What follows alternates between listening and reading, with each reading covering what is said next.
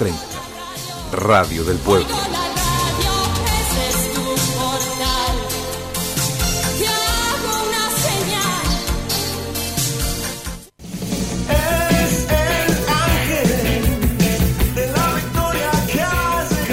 Esto es Los Delirios del Mariscal, la mejor opinión del acontecer deportivo y mucho rock nacional.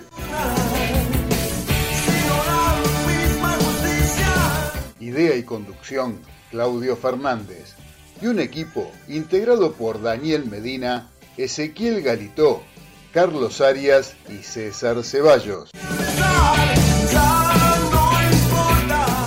Entre todos, hacemos un programa en el que nos podrán ganar, pero nunca vamos a perder.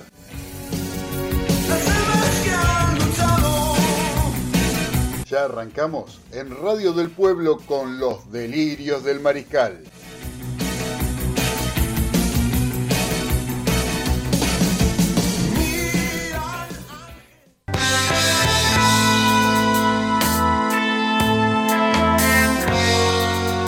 Muy, pero muy buenas noches a todos los mariscales que están escuchando Radio del Pueblo en AM830 y a través de internet por www.radiodelpueblo.com.ar para todo el mundo. ¿Cómo andan mariscales? ¿Cómo pasaron el fin de semana? Acá estamos arrancando en esta emisión de lunes de los Delirios del Mariscal. Recuerden que también estamos los viernes de 18 a 20 horas, como venimos haciéndolo hace bastantes meses ya. Ya hace 8 meses que estamos en esta radio. Gracias a Dios, porque la verdad que estamos muy felices y muy contentos de poder compartir a través de la AM de Radio del Pueblo lo, lo, que hacemos habitualmente, que es brindar un poco de opinión deportiva, opinión sobre el acontecer deportivo y escuchar algo de rock nacional. Y sobre todo los lunes que venimos después de escuchar un mejor programa de música tropical.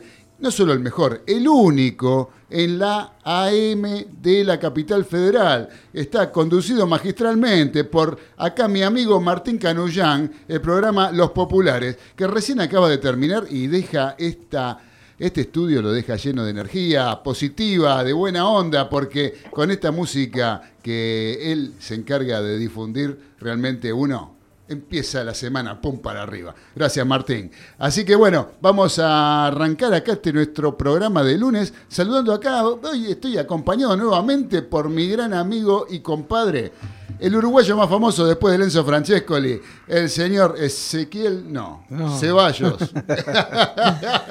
¿Qué tal, Maricate? ¿Cómo César Ceballos, ¿cómo anda César? ¿Cómo andan? ¿Todo bien? Bien, ¿y usted? Bien, bien muy bien. Todo Qué lindo tenerlo por acá, la verdad que es una gran alegría, como siempre. Llegamos, llegamos temprano. Es un placer. Sé que te voy a contar, César, que acaba de terminar Huracán y Unión, empataron 1 a 1 en Parque de los Patricios, abrió el marcador. A los 21 minutos del primer tiempo, Cañete para Unión, para el Tatengue, y lo empató Chávez de penal, de tiro penal. Lo estuve viendo, me gustó ese primer tiempo. antes de venir para acá, lo estuve viendo. La verdad que lindo partido, lindo partido. A mí me gusta mucho eh, Beto Briasco de Huracán.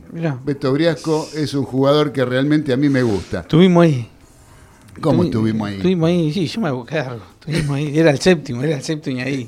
la bomba de la semana pasada. La bomba era la bomba. Y no, era mentira, ¿eh? viste que estuvo ahí. estuvo cerca, estuvo cerca. Sí, sí, sí. sí. Te estás refiriendo al séptimo refuerzo, al séptimo para, refuerzo para tu querido River Plate. ¿no? Este, bueno, así que bueno. Y el otro que acaba de terminar es en el Jardín de la República jugaron el clásico, lo que es el clásico de la fecha o el intersonal, entre Atlético Tucumán y Central Córdoba de Santiago del Estero, donde fue triunfo santiagueño por 2 a 1 con goles de Jiménez y Sequeira, y había abierto el marcador en el primer tiempo a los 15 minutos Lotti. Lotti se llama, ¿no?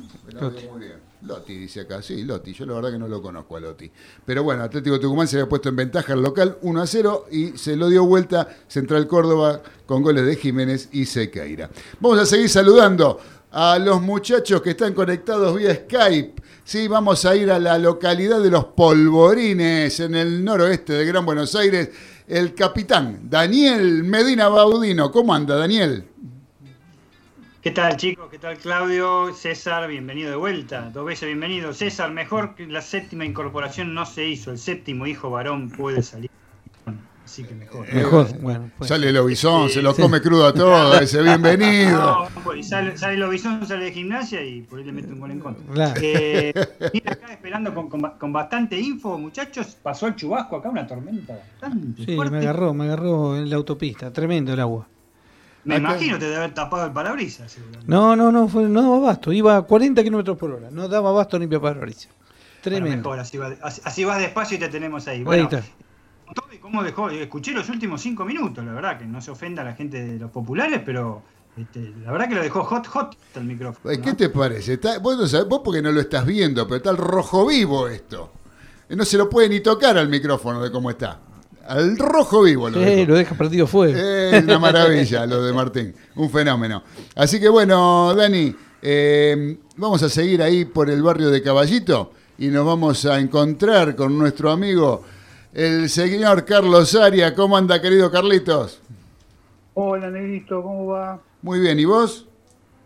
Bien, bien, bien. Te comento, Dale, ayer estuve con Recanati. no me digas. Oh, ¿Cómo andaba? Llamó, me llamó y me dijo, venite a la Jockey Club, que Sí. tengo que darte algo. Ajá, Por ahí siempre me visitan a la Jockey Club a tomar un Negroni. sí, Y me dio un dossier ajá. de los tenores.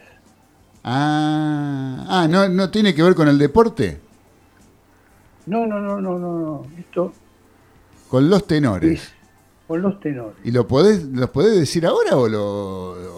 Sí, sí, sí, lo voy a comentar ¿Ah, ahora. sí? lo voy a comentar Ah, es para decir ahora. A ver, entonces, de, dale. cuando, de cuando estaba en vida Luciano Pavarotti, ¿no? Ah, mira vos.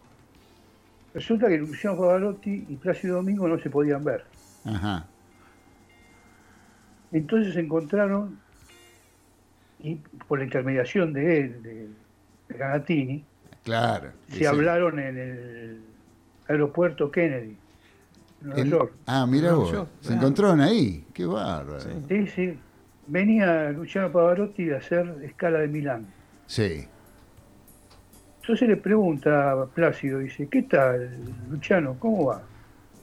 Bien, bien, dice, vengo a hacer una escala de Milán llena, total, hice 35 bices, era algo fabuloso, nunca canté así. Es así que la imagen de la Virgen que está al costado del escenario, se le corrieron dos lagrimitas por los ojos. Qué bárbaro. Las mejillas se mojaron con dos lagrimitas. Qué bárbaro. Bueno, ¿y vos cómo te fue? "Mira, yo estuve en el Madison Square Garden, lleno total, hice 60 bices, hice óperas, arias, hice canzonetas eh, napolitanas, hice de todo. Y pasó algo muy curioso.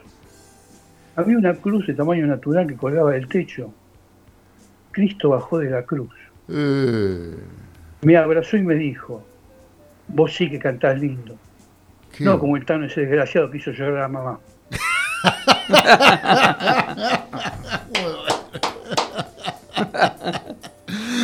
El humor de Carlitos Arias. Es un fenómeno, querido Carlito. Y ahora, eh, ¿terminó ahí, Carlito? ¿O, o tiene algún este Sí, sí. O, o alguna otra Tengo cosa? un par de, Bueno, un después, par de cositas. de- después la seguimos. Después la seguimos porque ahora quiero así y salu- después la seguimos. porque quiero Bien. saludar al señor Ezequiel Galito, de, también de ahí cerca de tu casa. ¿Cómo anda, Galito? ¿Qué tal, Claudio? Un saludo para todos los mariscales. Una alegría que siga otra vez ahí en el estudio el uruguayo más famoso. Sí, una gran alegría, es un gran placer tenerlo a César acá. Y vos sabés que, hablando de César, tenemos un amigo en común, un señor que nos está escribiendo al 11 44 18 13 78, que se llama Marcelo Cantoni. Dice, hola Claudio, acá estamos como siempre, hoy con mi suegra, la Papu.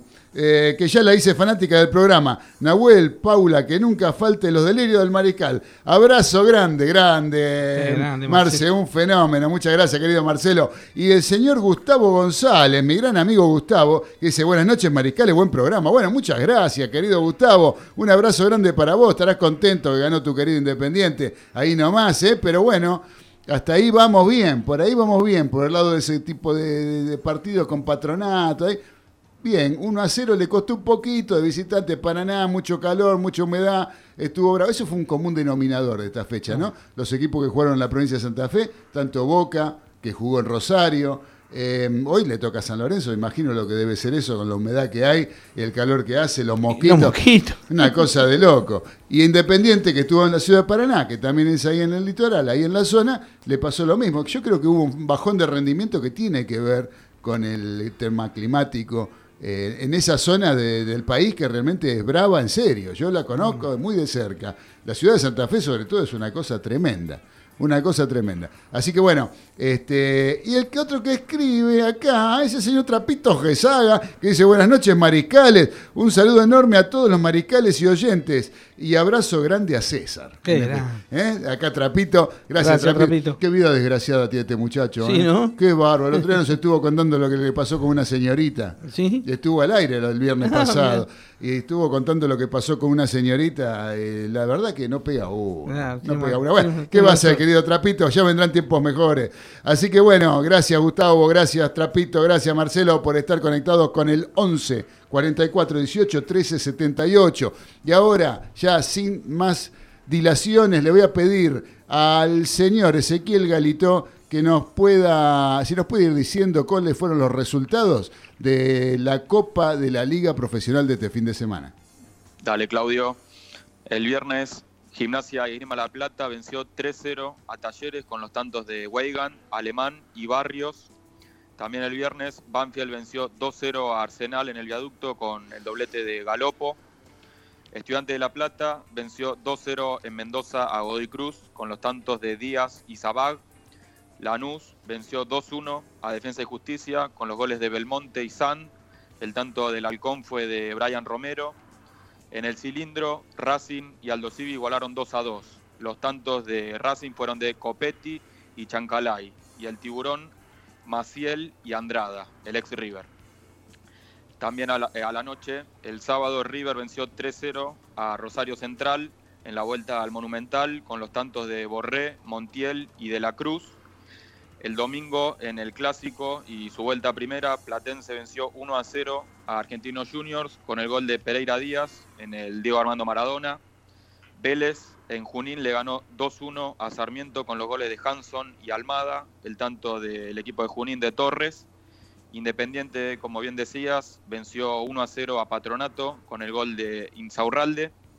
Y a la noche Boca venció 1 a 0 a Newells con el gol de Izquierdos en el Marcelo Bielsa. Y hoy igualaron Huracán y Unión 1 a 1 en el Ducó. El tanto del Globo fue de Chávez, el de Unión de Cañete. Y sorpresiva victoria de Central Córdoba en Tucumán ante Atlético 2-1 con los goles de Jiménez y Sequeira. Y había puesto en ventaja a los tucumanos Lotti. Y ahora 21 a 30, Colón y San Lorenzo se enfrentan en el Cementerio de los Elefantes. Dato importante para el partido de esta noche entre Colón y San Lorenzo es que va televisado por ESPN, no va codificado, va por canal abierto, por, por el básico, mejor dicho, por el cable básico. Sí, hay que tener cable para verlo. Pero eh, ahí está la posibilidad de poder verlo sin tener que pagar el abono para todos los hinchas azulgrana de acá de la zona de la capital federal. Es la visita de su equipo en el cementerio de los elefantes. La van a poder ver pagando nada más que el cable básico. Eh, ¿Qué les iba a decir? Eh, otra cosa le iba a decir, que se me fue de la cabeza, porque me hizo seña acá el que no lo saludé al señor este, Nicolás Olechea, ¿sí? que es el, el operador técnico, que tiene a cargo la operación técnica de este programa, y este, no lo saludé y se me pone celoso. Se pone celoso, es así. ¿eh? Porque me- mientras se clava un especial de crudo y queso que está comiendo ahí con manteca, por lo que me dijo que era, este, está clavándose... Sí, sí, sí, sí, sí. El pan, pan, pan francés sin corteza. Claro, y ojo está dieta. Está dieta, está dieta. Hoy está dieta, me dijo. Sí, sí, es así. Así que bueno, Galito, ¿cómo, ¿cuáles son los cuatro primeros de cada zona en el, en el torneo de primera división? En la zona A lideran Banfield y Estudiantes, ambos con seis puntos. Y después vienen Colón, River y San Lorenzo con tres puntos. Pero bueno, falta, falta el partido entre el equipo de Santa Fe y el Ciclón. Y en la zona B lideran Lanús y Vélez, ambos con seis puntos. Y luego viene Gimnasia de la Plata y Boca con cuatro puntos. Bien, bien, eso es lo que tenemos por ahora entonces en esta tabla de posiciones. Así que, ¿saben qué les quiero contar muchachos? Porque el viernes tenemos previsto tener una nueva integrante de nuestro programa, una columnista, ¿sí? se llama Macarena Gómez, que es jugadora de fútbol del Club Comunicaciones y va a ser su columna con respecto al fútbol femenino. Y se está disputando, la selección argentina está jugando eh, uno de los torneos amistosos más importantes del mundo de fútbol femenino, se llama Believes Cup, y se está desarrollando en Orlando, en Estados Unidos. Y bueno, tuvimos eh, la primera fecha donde Brasil derrotó a Argentina 4 a 1 y Estados Unidos a Canadá por 1 a 0. Y en la segunda fecha, que se jugó ayer, Estados Unidos derrotó 2 a 0 a Brasil y que son una final anticipada, por decirlo de alguna manera, porque creo que eran los dos más importantes. Ganó Estados Unidos y Argentina cayó 1 a 0 derrotada ante Canadá. Eh, la, la, Copa sigue el miércoles 24. Eh, a las 18 horas, hora Argentina, Canadá va a estar enfrentando a Brasil y a las 21 Estados Unidos con Argentina. Eh, la tabla está liderada por Estados Unidos con 6 puntos, Brasil y Canadá con 3 y último Argentina sin unidades. Pero para esto vamos a tener que eh, Macarena seguramente nos va a estar contando el viernes todas las incidencias de lo que es este torneo y de lo que es la pretemporada que están haciendo hoy por hoy los clubes de primera división del fútbol femenino en Argentina, la actividad de selección argentina y también va a haber va a empezar la Copa Libertadores de fútbol femenino, donde también intervendrá seguramente el campeón argentino que es Boca Juniors. Sí, ¿qué me dice Galito? No, que con respecto a la selección argentina femenina se conoció hoy la, lesión de Lorena Benítez. Ajá. La rotura del ligamento cruzado anterior de la rodilla derecha. Una baja importante para, Argentina. Ya lo creo, ya lo creo. La jugadora de Boca. Ya, lo creo que sí. Así que bueno, eh, veremos cómo sigue esto, pero esto lo vamos a dejar la palabra autorizada de Macarena para el viernes, que ella nos comente todas las incidencias de lo que está ocurriendo en Orlando, en Estados Unidos. Eh, muchachos, por favor, ¿se pueden mutear cuando no están hablando? Puede ser. Es mucho pedir, gracias. Este, así que bueno, vamos a ir entonces ahora, sin solución de continuidad, vamos a arrancar con el semáforo de los delirios del mariscal. ¿Qué te parece, César? Vamos, arranquemos. ¿Eh? Vamos a arrancar con los semáforos porque así le metemos pata y después tenemos tiempo porque quiero que me cuentes un poquito de automovilismo. ¿Cómo no? ¿Eh? Así, así, tenemos lugar en el, segundo bloque para, para, que vos puedas explayarte sobre el tema. Vamos con el semáforo, que acá yo tuve planteos y me enviaron semáforo, tanto el capitán de los polvorines como el señor Ezequiel Galito. Y el semáforo, la luz verde del semáforo de los delirios del mariscal, eh, lo pone acá, el señor eh, Daniel Medina con alguien que yo realmente lo comparto, porque me parece que es, yo lo di como revelación del torneo anterior, cuando lo elegimos acá entre todos, para mí fue la revelación, una de las revelaciones, eh, pero lo elegí a él en definitiva como revelación, y hoy en día está teniendo no solo él, sino su equipo, Banfield, un gran desempeño, y en la fecha de ayer no, solo eh, ganó Banfield, sino que él hizo los dos goles de su equipo. Me estoy refiriendo al señor Juliano Galopo, ¿no, Dani? Así es, este, vos bien lo dijiste, lo pusiste como revelación del torneo anterior, de la Copa Diego Maradona. Eh, este chico ya es más que una promesa, me parece, aunque está, este, eh, está enfundado y está apoyado, está fogoneado por un equipo que está bastante fuerte y que está cumpliendo exactamente lo mismo que estaba haciendo en la Copa Diego Maradona, cuando llegó a la final.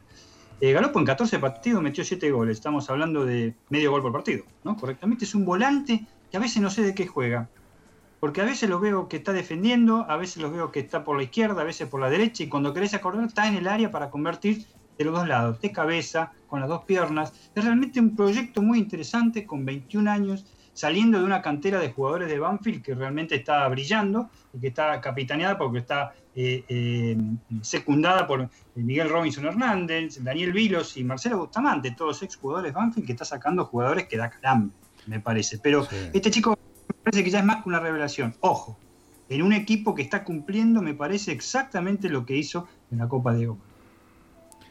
Ya lo creo, sí, sí, está, se está, fue, o sea, se está confirmando todo lo bueno que había hecho Banfield en el torneo anterior, ¿no? Que no, no fue un veranito o este, una, una, una, cuestión pasajera, eh, aquella final que jugó con Boca, sino que ahora lo está validando y de buena manera en estos, por lo menos en estas dos primeras fechas que llevamos del torneo.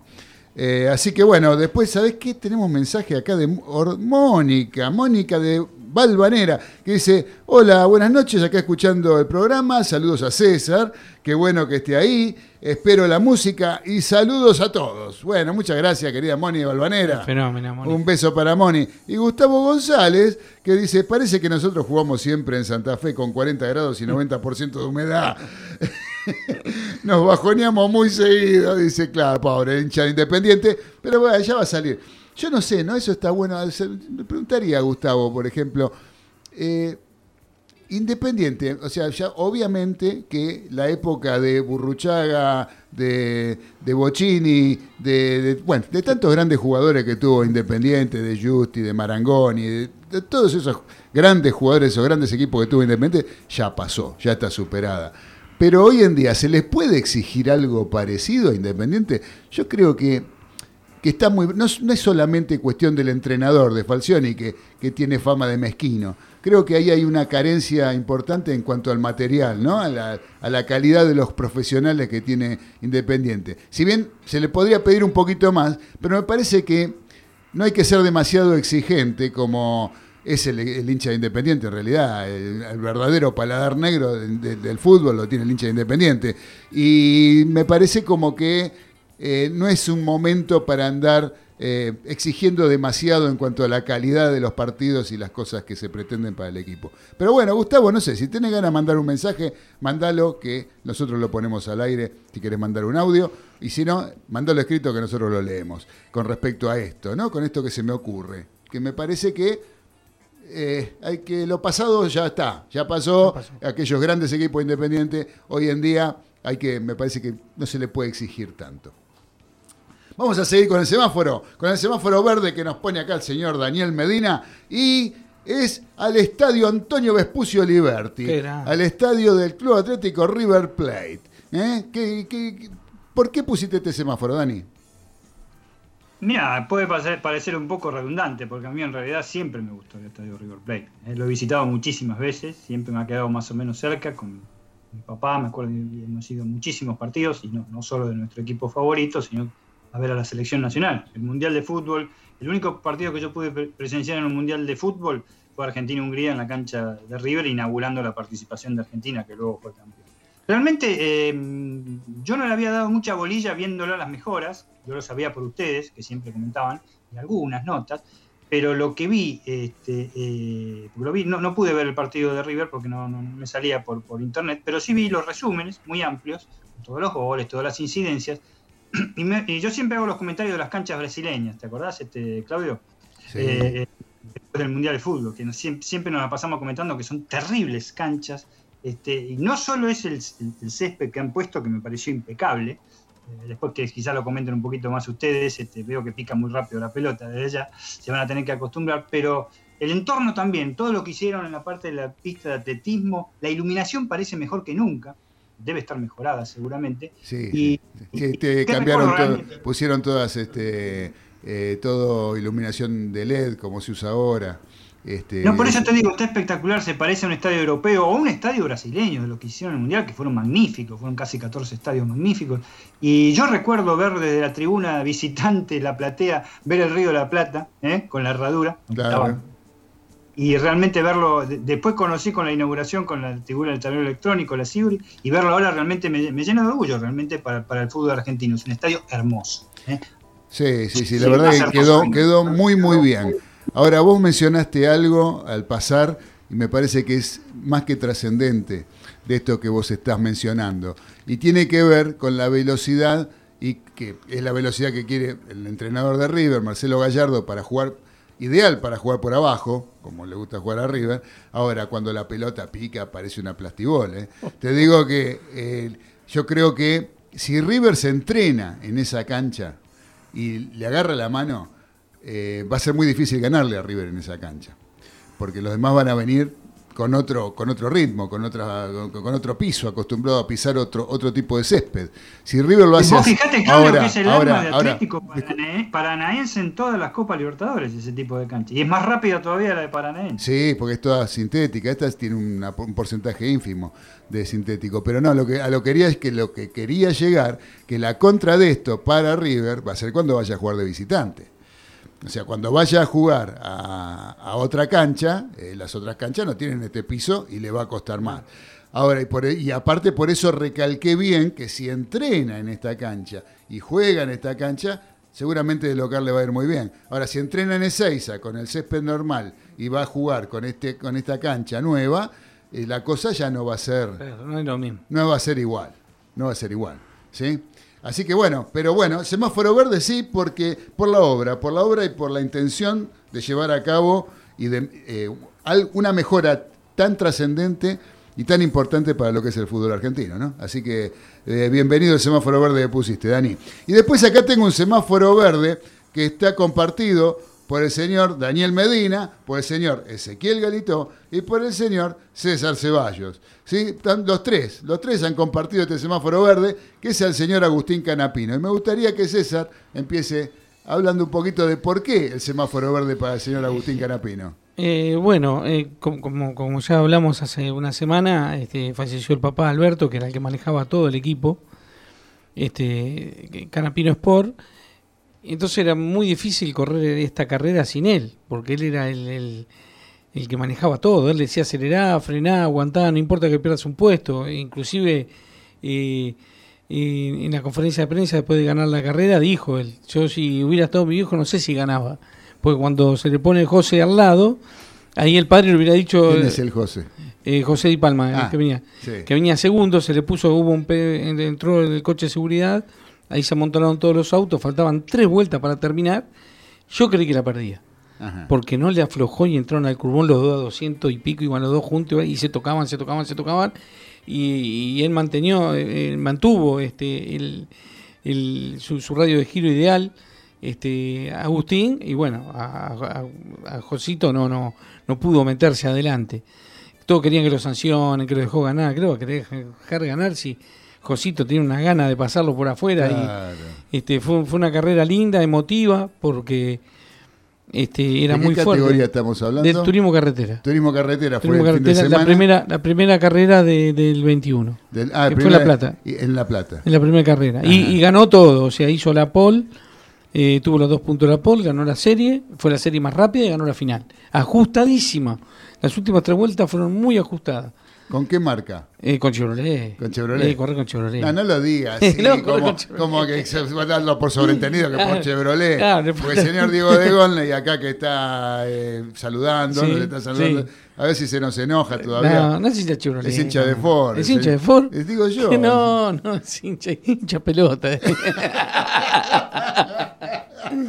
este, no, fue una carrera emotiva por cómo se dio. Este, antes de llegar al podio no se sacó el casco Agustín porque estaba eh, hiper emo- eh, emocionado por la situación. El hermano más chico, Matías, también estaba con él. Este, y toda la gente aplaudía, eh, nadie festejaba. Es muy, reciente el fallecimiento fue del padre, muy un reciente. Y un, joven. y un tipo muy querido. Y Porque ellos un- son jóvenes también. Sí, los dos. sí, los dos. Matías tiene 23 y el pibe, el más chico, tiene 18. Claro. Eh, claro. este, Agustín fue campeón, fue el campeón más joven de la historia del TC. Y aparte un buen piloto. Este, y muy querido, es un piloto muy querido porque son buena gente. Claro. Son de Recife, se conocen todo. Marquito, eh, aparte estaba Marcos Di Palma y le dio el, premio.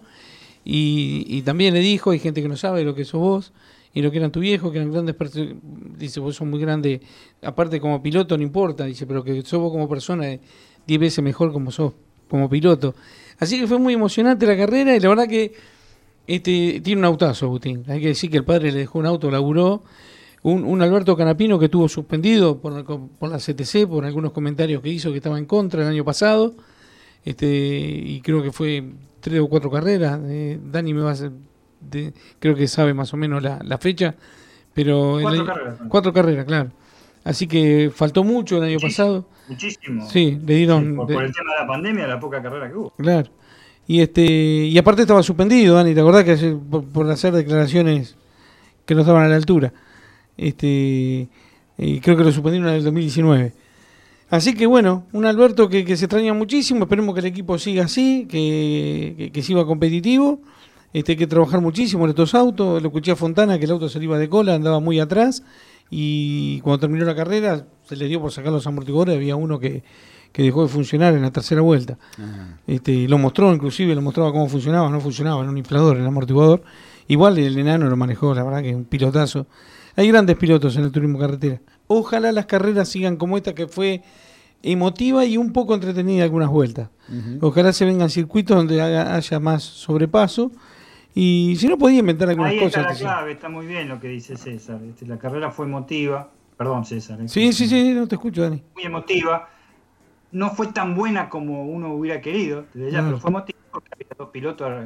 primer- y ojo, eh, el, el- el- el tubo Gini este, anduvo ahí también. Muy ¿no? bien, muy bien. Con el Torino. Y fue emotiva y todo el mundo quería que ganara. Sí, no había uno que no quería que ganara Agustín. Yo también quería ganar a Canapino en el sentido de que se lo merecía. Ojo que Canapino terminó muy bien el campeonato pasado en Villicum, ¿eh? Sí, sí, sí. Para poder pelear el campeonato. Sí. Viste que si no la podés ganar si no ganas una carrera. Eso fue. Tuvo dos abandonos seguidos que lo mató. Claro. Y, y, y Muy emotivo. La palabra justa es emotivo. ese motivo, sí, eh, eh, dijo un secreto que el papá nunca quiso ganar la primera carrera.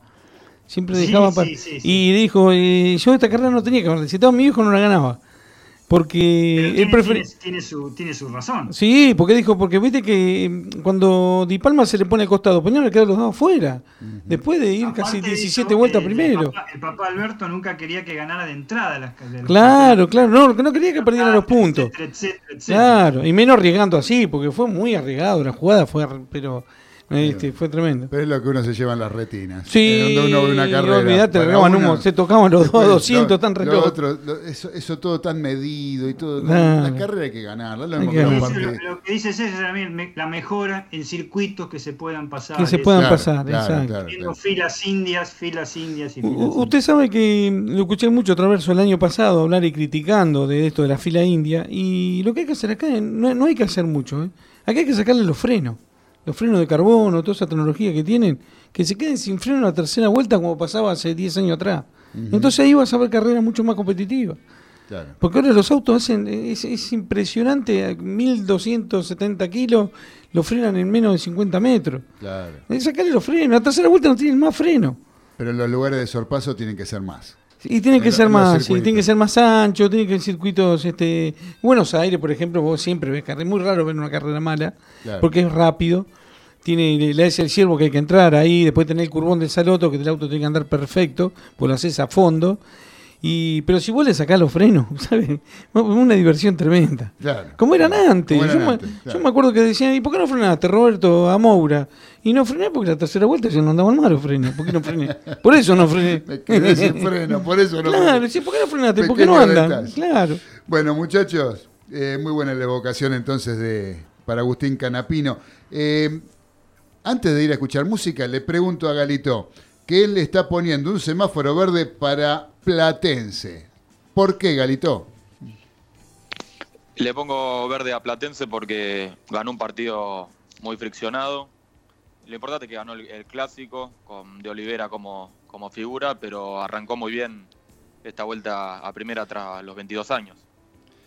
Después de Para 22 mí, años volvió a hacer un gol en primera división el Calamar. Casi nada, ¿no? Así es. El ex Ferro, Pereira Díaz. Pereira Díaz, el ex Ferro, sí señor. Este, y ganó el clásico, el que tendría que haber sido el Intersonal en realidad, ¿no?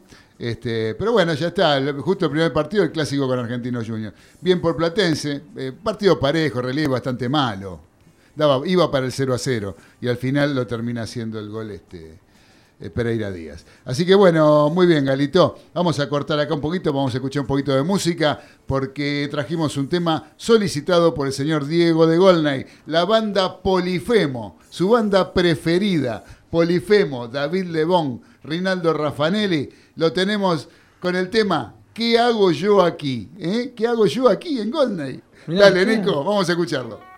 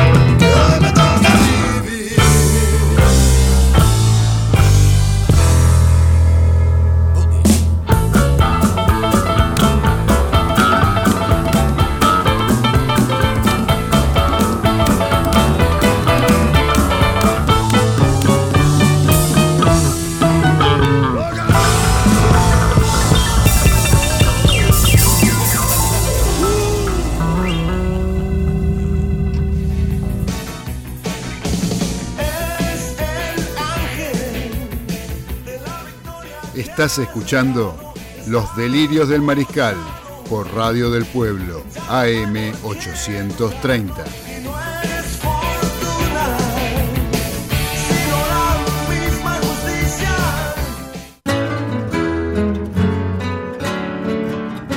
Continuamos en los delirios del mariscal, arrancando el último rato de programa que nos queda, donde les voy a contar, por empezar, que estamos en épocas de Zoom y reuniones virtuales, constantemente ahora en el trabajo, en todos lados, tener reuniones virtuales. ¿Y qué podés hacer? Dejas tu teléfono apoyado y liberás tus manos con qué? Con un soporte para celular de Bro Objetos. La gente de Bro Objetos, donde hacen objetos de diseño, todos hechos en madera y un diseño exclusivo. También tenés soportes para notebook que elevan el monitor 10 centímetros y deja tu postura mejor para cuidar tu espalda y potenciar tu trabajo. ¿Dónde lo haces? ¿Dónde lo encontrás? En Instagram a través de arroba broobjetos con una sola O, arroba broobjetos o la tienda virtual www.broobjetos.com.ar. ¿Eh? Ahí lo contactan a Pablito y seguramente van a llevarse la, la mejor de las sorpresas. Eh, bueno, vamos a seguir rapidito con el semáforo. Vamos. a seguir con la luz amarilla del semáforo, donde el señor capitán Daniel Medina nos pone a los Denver Nuggets. ¿Por qué, Dani? Porque los Denver Nuggets, si bien soy reiterativo y estaría nombrando este, en, la parte del básquetbol, el mejor básquetbol del mundo, que es la NBA en Estados Unidos, a Facu Campazo, como lo hago en casi todos los programas, Paco Campazo está teniendo ahora, eh, juega de titular hace, desde hace tres partidos, está teniendo un promedio de 16, 15 puntos en todos los partidos, está metiendo 4, 5 eh, triples, por partido, está defendiendo como loco. Sus compañeros este, también están metiendo puntos como locos. Jamal Harris, el, el, el, Murray, perdón, el, canadiense metió 50 puntos en, el último partido que, que ganaron ante los Cleveland. No defienden nada es el defensa y justicia del fútbol argentino, está reflejado en Denver Nuggets. ¿Qué significa? Meten 100, le meten 101, Claudio. Eh, meten 120, le meten 121. Entonces, si atacás, jugás bien este, y mandás todo arriba, como decía el, gran Angelito de la Luna, en básquet es muy difícil eso. Hay que tener equilibrio más que nunca. Es un, es un deporte que el equilibrio es fundamental y la defensa, no solo el ataque, la defensa es fundamental. Esa es la crítica que le hago, que por ahora está en amarillo porque sigue metiendo muchos puntos pero con un récord que por ahora de 16 triunfos y 14 derrotas lo, dejan lejos de los playoffs al equipo de Facu Campos. Bueno, bueno, perfecta la síntesis. Y es como todo, en general en todo deporte, ¿no? Eh, vos lo comparaste bien con un equipo de fútbol, eh, pero en general en todo deporte. El, juego consta de ataque y de defensa. Un boxeador que pega mucho, como le pasó a Roldán cuando fue a pelear con los, por títulos mundiales, a Martillo Roldán eh, se topó con gente que él pegaba fuerte. Sí, él te pega y te voltea una pared, pero lo tocaban y, no, no, tenía, no, se defendía. Entonces, este, pasa en el boxeo, pasa en el básquet, pasa en el rugby, pasa en todos lados, en el fútbol. Este, y este caso de los Denver Nuggets, por lo que vos nos estás explicando también, es uno de ellos, ¿no? Así que bueno, eh, vamos al partido, ya arrancó hace 14 minutos el partido en Santa Fe entre Colón y San Lorenzo de Almagro, que están empatando 0 a 0. ¿Lo estás viendo, Dani, ahí? Emilio Caso diría, 14 minutos de Santa Fe, Colón 0, San Lorenzo 0, Muñoz. ¿Y cómo está ese partido, Emilio? A Emilio ahora no hablaría, lo digo yo, es un bodrio absoluto hasta ahora. Un bodrio absoluto. ojo, chicos, perdón, yo hablé de la iluminación del Antonio Liberti. Sí. Prácticamente se juega sin luz. Sí, hay que jugar con casco de minero en la cancha de Colón de Santa Fe. Es un desastre esa iluminación. Malísima, malísima. Parece mentira que se haya jugado una Copa América y que haya sido sede de una Copa América. ¿eh? Con la misma iluminación. Lo que pasa es bueno, desgastada por el tiempo, supongo que debe ser la misma. Por eso bien vos lo dijiste, la misma iluminación, pero con el paso de los años cada vez se ve menos. Es así. Qué desastre. Bueno, así es el fútbol argentino. Muchachos, vamos a seguir. Otro semáforo amarillo para los Civis de Mar del Plata, señor Daniel Medina. Y es un amarillo extraño, eh, le quiero picar a la gente, lo hago rápido porque si no me demoría mucho. Este, jugó un gran partido contra Racing, empatando 2 a 2 el sábado, pero se murió de toque, casi muere de toque. Casi muere de toque. Hizo un golazo con 16, 15 toques ¿eh? antes eh, que Maciel convirtiera el primer gol. Pero hizo tantas macanas después para que le hicieran este, goles en cuanto a tirar tacos delante de la media luna cuando tenés a quizás ocho rivales y te enfrente tuyo y perderla y que te metan el empate, o también rechazar mal, pero pudiéndola rechazar tranquilamente y no rechazar mal, perdón, no me acuerdo el jugador que fue, pero este, hizo salir jugando entre casi seis jugadores de Racing, lo cual provoca un foul dudoso, pero Favo al fin que Chancalay lo convirtió en el empate racinguista, y eso es lo que critico también. Está bastante relacionado con los Denver Nuggets, ¿eh? encontrar el equilibrio. Lo que pasa es que se endiosa la figura del, técnico, que se endiosa este, con el tema de, cambiarle la mentalidad, pero para cambiarle la mentalidad hay que ser positivo también, ¿no? De todas maneras, un buen partido Aldo Civi, pero lo dejo en amarillo porque también tiene que hacer las cosas seguras. Y tiene con quién hacerlas, ¿eh? Los hermanos Insú han, han fortalecido la defensa y tiene a Jonathan Junque eh, tipos con los cuales se podría ser aún más seguro. Lo que digo de Gago lo digo como entrenador. Lamentablemente este, eh, lo siento, siento, mucho lo que le ha pasado al hermano que falleció sí. Eh, después. Sí, una desgracia familiar. Pero bueno, sí, lo sentimos y hacemos llegar nuestras condolencias a, Fernando Gago y familia. Lo mismo que a Carlos Tevez, ¿sí? con el fallecimiento de, la persona que lo crió de su padre que fue, que fue su padre, en definitiva. Sí, es lo que él dice siempre. Claro, así que bueno, eh, también le hacemos llegar nuestras condolencias, nuestro más sincero pésame. Em, Dani, ¿qué te iba a decir con respecto al Dosivi? Sí, Aldo Civi, o sea, eh, a lo mejor eh, tendrían que tener cuidado de no bartolear tanto, yo creo que sería la palabra, ¿no? De no porque Racing le empata el partido por bartolearlo. Los dos goles vienen por errores, como bien vos mencionaste, de salir jugando con de taquito y qué sé yo que realmente no, no, no, podés arriesgarte de esa manera. Y tenés eh, absoluta razón. Y vos sabés que eh, el señor Galito eh, pone el semáforo amarillo, pero vos se lo pusiste al Dosivi. Pero Galito se lo está poniendo a Racing. ¿Por qué, Galito? Yo se lo pongo a Racing porque es un arranque flojo del equipo de Pisi, un punto de seis. Y si bien Aldo Civi se, se mandó esos errores en el partido, en gran parte del, cotejo lo, superó el equipo de Gago, a Racing. Sí. correcto, yo creo, coincido plenamente con Ezequiel.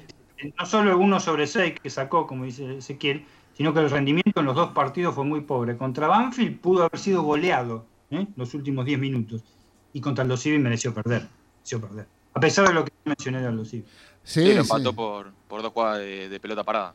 Exactamente, exactamente. Así que bueno, semáforo amarillo, amarillo y bien fuerte el amarillo para, para el señor este, José Antonio Pisi, eh, entrenador de, Racing, que ya está previendo hacer varios cambios para la próxima fecha. Digamos que de la, de la primera para la segunda cambió medio equipo y ahora va a cambiar medio equipo más. Eh, así me parece que no es la forma, ¿no? Andar probando domingo a domingo. Pero va en la semana, armás tu equipo y lo bancás. Me parece que es la forma, ¿no? Puede hacer algún cambio, algo que te puede llegar a mejorar con un cambio, pero cambiar de a cinco jugadores, ahí hay una falta de concepto, me parece importante, ¿no? De parte de Pisi. Eh, San Lorenzo sigue 0 a 0. Eh, vamos acá a ver quién nos está mandando mensaje. Eh, nos está mandando el mensaje el señor de Santelmo, Fernando de Santelmo. Dice, a ver qué nos está diciendo acá. Dice, el Monumental una belleza y a festejar a River no le hicieron goles. Eh, gracias, Fernando de Santelmo. Festeja porque a River no le hicieron goles. Hace mucho que no le hacían goles a River. Hacía mucho que no le hacían a River. River. El partido de River, River ganó un buen partido, creo que con absoluta justicia, pero así todo Rosario Central hizo un buen partido hasta los 20 minutos más o menos del primer tiempo. Rosario Central creo jugó muy buen partido. Eh, fue un partido parejo, nadie se sacó ventaja. Y River después del gol, del primer gol, el gol de Borré, ahí recién empezó un poco a justificar la diferencia. El segundo tiempo, con ese penal que muy dudoso, es muy dudoso, se puede cobrar o no. De un lado parecía recontra penal, de otro lado no. El árbitro puede haberse equivocado, porque es el, tipo se tira con la mano levantada, pero parece que le pega en el pecho, no en la mano. Esas son jugadas que con el VAR seguramente se solucionarían con justicia. ¿no? no cobró un penal en los últimos cinco minutos, que era tremendo penal, no lo cobró. ¿Qué penal? Un penal que hubo, eh, que le hacen a un jugador de River, que fue un penalazo. Faltando cinco minutos, está bien. Eh, precisiones, precisiones, Ceballos, no precisiones. no me acuerdo el nombre. No, bueno, entonces no, entonces no hubo ningún penal. Si no se acuerda, no, porque no fue tan evidente. Sí, fue, fue, un penalazo. Le saludo a Beba de Flores. Beba de Flores nos está saludando. Beba. un beso para Beba. Este, Pero bueno, pero River creo que Sí. después justificó con el tercer gol, el gol de, este, y con la expulsión, ¿no? Porque vino el penal dudoso, saca del medio Rosario Central, eh, sale la pelota para De la Cruz y llega tarde. Ah, Y el jugador de central, el chico que jugaba de lateral izquierdo, lo, le pisa el tobillo, eh, lo expulsan y bueno, sobre llovido mojado. O sea, segundo gol de River y expulsión para central casi en el mismo momento. Así que bueno, muchachos, vamos a seguir porque ahora se viene el semáforo rojo de los delirios del mariscal para el señor, el señor eh, acá Medina Sí. está poniendo a Facundo Tello, al referee Facundo Tello. ¿Por qué, Dani? Simplemente por una sola jugada, una infracción que le hace cuando iban eh, 2 a 1, iba ganando al, al, al Dosivi, este, eh, Urban, el central, el, el- el súper habilidoso y gran manejador de pelota que tiene central, eh, que es central, perdón, de Racing, ex Tigre, no me acuerdo a quién le hizo la infracción, si fue hasta Gil Navarro, no me acuerdo a quién fue Gil Navarro, al, al chico Gil que juega de me- mediocampista, Sí. lo cortó, al lado del referee, lo cortó, lo cortó y le sacó amarilla. Se, le tiró de una manera impresionante. Y, y- y aparte de tirarse aparatoso, le pegó. No sé cómo no lo quebró, en serio, cuando se ve la Sí, repetición. Entrada uno, yo digo que yo no siempre apre- aprecio bien los partidos por televisión porque, y, y que eh, pondero con eso a los árbitros porque no, muy- no me doy cuenta de muchísimas infracciones que ellos sí cobran. Pero en este caso se dio cuenta todo el mundo ya por televisión. Mamita Sí, querida, sí. está al lado. Está al lado, eso es roja directa. O sea, es una crítica un árbitro realmente que ni fu ni fa, ni fu ni fa, yo, ni fu ni fa, y no se sabe qué tendencia tiene en cuanto a cómo arbitra porque no, no se destaca nunca. Es mi opinión, por respecto. En este caso, como verán, no puse nada de la AFA. Muy bien, muy bien, estoy de acuerdo. ¿Y a Frank Kudelka por qué? Porque realmente es el cuarto partido consecutivo que pierde Newell's Old Boys de Rosario, pero lo más preocupante, más allá del cuarto partido eh, que pierde, es algo muy parecido al Racing de Pixie, el nivel de juego. sí, es tristísimo. Sí. equipo de Newell's. Por más que esa broma que yo hice, que el equipo favorito para mí, ¿te acordás cuando hiciste el juego? El Sí. equipo que iba a hacer revelación en la juventud de Newell's, que tiene mucha, no juventud realmente, pero sí muchísima que- gente de experiencia y algunos eh, eh, eh, valores juveniles, que Newell's tiene una cantera increíble de sacar jugadores los rosarinos, no tiene nivel de juego para nada. No, contra Boca Juniors no enhebraron una, sola jugada. ¿eh? Salvo al final que, que tapó, también fue media enmarañada que tapó este Andrada. Eh, realmente, y lo ha exhibido en, los- en todos los demás partidos. Nos tocó ver a Claudio y a mí, vimos casi todo el partido Vélez Newell's. ¿Te acordás? El 1 a 0, Sí. por favor. Sí, sí. No llegaron ni una vez, después quedaron con 10 hombres, etcétera. Eh, Realmente, y, y ya Frank Kudelka, ¿sabes por qué también lo digo por el tema preocupante? Porque hasta el mismo Kudelka ya hizo declaraciones que él no le puede encontrar. Me hace acordar a Monarris en San Lorenzo cuando dijo lo mismo. No le puede encontrar la vuelta al equipo. Claro. Con que estás diciendo y en conferencia de prensa te estás invitando a que te echen. Claro. Y la verdad es una crítica a Kudelka, es una crítica al nivel de juego que tiene Newell y evidentemente Kudelka no le puede encontrar, a mi juicio, este, la manera de, de- de hacerlo siempre arriba. Porque y encima perdiendo con un pobre Boca, ¿no? Porque un, un- un Boca que no demostró gran cosa, ¿no? Eh, O sea, Sí. lo que pasa es que, bueno, Boca, Boca no demuestra gran cosa, pero todavía no le gana a nadie acá. En la, en la Argentina vamos a decir las cosas como son. La Argentina siempre termina ganando Boca. ¿eh? Es así de simple. O sea, Con lo poco que demuestra, eh, eh, siempre está arriba. Eh, eh, eso es inexorable, esa, esa- no sé si es verdad, pero esa, esa expresión es inexorable. Con lo poco que demuestra Boca, está arriba y la prueba está en los campeonatos que está logrando an- año tras año. Y claro, está, está teniendo eh, diferencias a nivel individual, que tiene un Cardona que por ahí te clava un tiro libre en un ángulo y Boca no gana, no pierde. Este, ayer ejecutó el centro en la cabeza de... La verdad que tiene una pegada Cardona que es impresionante. Izquierdo no tuvo más que meter la frente, la pelota fue dentro del arco. Eh, no, no, no. Después este, se encuentra contra las limitaciones de los rivales que evitan que eh, Boca sea derrotado. Pero Boca no, no está haciendo eh, un juego que realmente convenza. Eh, hay individualidades muy bajas, caso Salvio que jugó ayer por Tevez, caso de Zárate. Zárate lo ponen a jugar en una posición de espalda al arco, que Zárate de espalda al arco no te sirve. O sea, hay, hay- hay cuestiones que tienen que ver con Boca. No, Galito, ¿usted qué opina? Sí, sí, el nivel de Boca es bastante bajo, pero sí, lo- los últimos partidos lo está salvando la, la pegada de Cardona. Es, es así. Exactamente, sí señor. Este, pero bueno, Boca, Boca, el asunto que no le gana a nadie. En la Argentina no sé cuántos partidos hace que no pierde Boca. Varios, varios. ¿Sí? ¿Cuántos partidos? Y más de 20 seguro. Más de 20 seguro. Y bueno, Sí. por No, eso. ¿cómo, que, no? ¿cómo, ¿cómo más de 20? Si por la Copa Diego Maradona perdió. Con Newell, con Taller. ¿Con quién perdió? Con Newell, ¿no Con talleres. Perdió con Talleres y con Lanús.